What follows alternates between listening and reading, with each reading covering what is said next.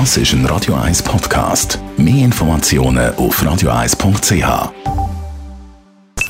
Die Morgenkolumne auf Radio 1 präsentiert vom Grand Casino Baden.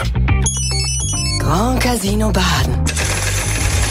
Baden Guten Morgen, Matthias. Guten Morgen miteinander. Es hat die Woche im Sendegebiet von Radio 1 ganz klar den Tag of the Town gegeben und das ist der Mann auf dem Kran. Gewesen. Ja, es ist wohl die spektakulärste Aktion seit langem in Zürich gewesen. Ein 34-jähriger Portugies hat sich am Montag und Dienstag ganze 16 Stunden beim Bahnhof Oerlikon auf einem Kran verschanzt und dort in luftiger Höhe Gegenstände abgeworfen und mehrere Brände geleitet.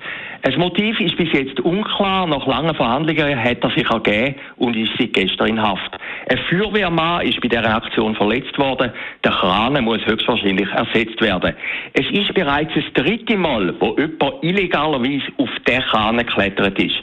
Wenn jemand das machen will, will kann er es machen. So ein Vertreter von der Baufirma im Tagi und im Schweizer Fernsehen. Ob Zufall oder nicht, bereits in der Nacht auf den Sonntag ist ein Mann im Kreis 9 von einem Bauchhang gestürzt und gestorben. Auch dort ist das Motiv unklar, auf jeden Fall ein sehr tragischer Fall. Um es trivialpsychologisch zu sagen, Wer auf den Kran steigt, generiert Aufmerksamkeit. Und dass sich jetzt solche Fälle in Zürich häufen, kann Zufall sein oder nicht. Auf jeden Fall ist es ein Phänomen. Spektakulär ist die ganze Aktion gewesen, wie wegen dieser Aktion nicht nur der Tramverkehr nach Oerlikon blockiert war, sondern der gesamte Zugverkehr in die Ostschweiz, nach Deutschland und vor allem Richtung Flughafen.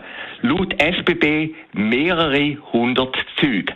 Der Oerliker Kranenkletterer ist fast ein bisschen eine Präambel für die heutige Zeit. Es braucht doch sehr wenig, damit das normale Leben und der Alltag aus der Fuge geht. Die, die am Montag wegen dem Kranenkletterer Sport am Flughafen angekommen sind, wissen das. Eine Blitzumfrage vom Internetportal Now hat ergeben, dass rund ein Drittel der Leute die Kranenbesetzung von Oerlikon mitverfolgt haben. Das ist sehr, sehr viel in einer Zeit, wo noch viel anders läuft.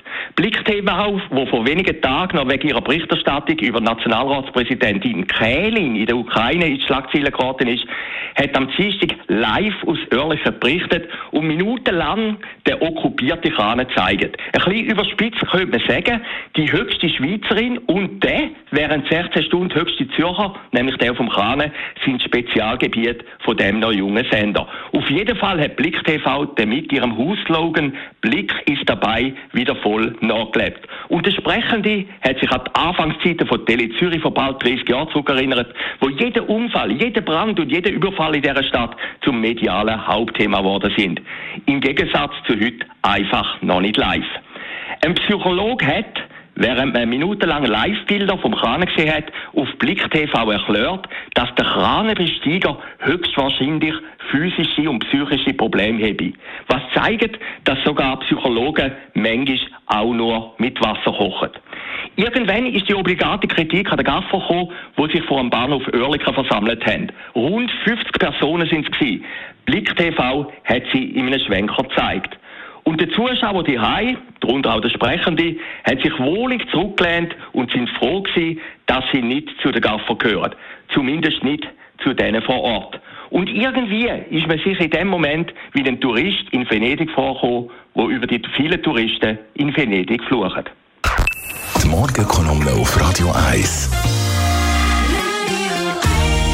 persönlich Verleger und Chefredakteur Matthias Acker hat heute Abend wieder zu hören in der Sendung Shortlist. Wir diskutieren über Namen, die für Schlagzeilen gesorgt haben. Matthias Hüppi, der äh, FC St. Gallen Präsident, der trotz Niederlage im Cup-Final gleich noch zum Held ist worden. Der Johnny Depp, der im Moment die ganze Welt auf den Streit schaut mit seiner Ex-Frau und Patrick Fischer schafft es mit seinem Mann tatsächlich den Weltmeistertitel zu holen an der Eishockey-WM in Finnland. Wir diskutieren darüber heute Abend ab der 6.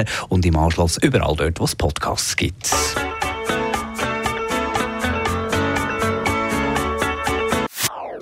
Das ist ein Radio 1 Podcast. Mehr Informationen auf radio1.ch.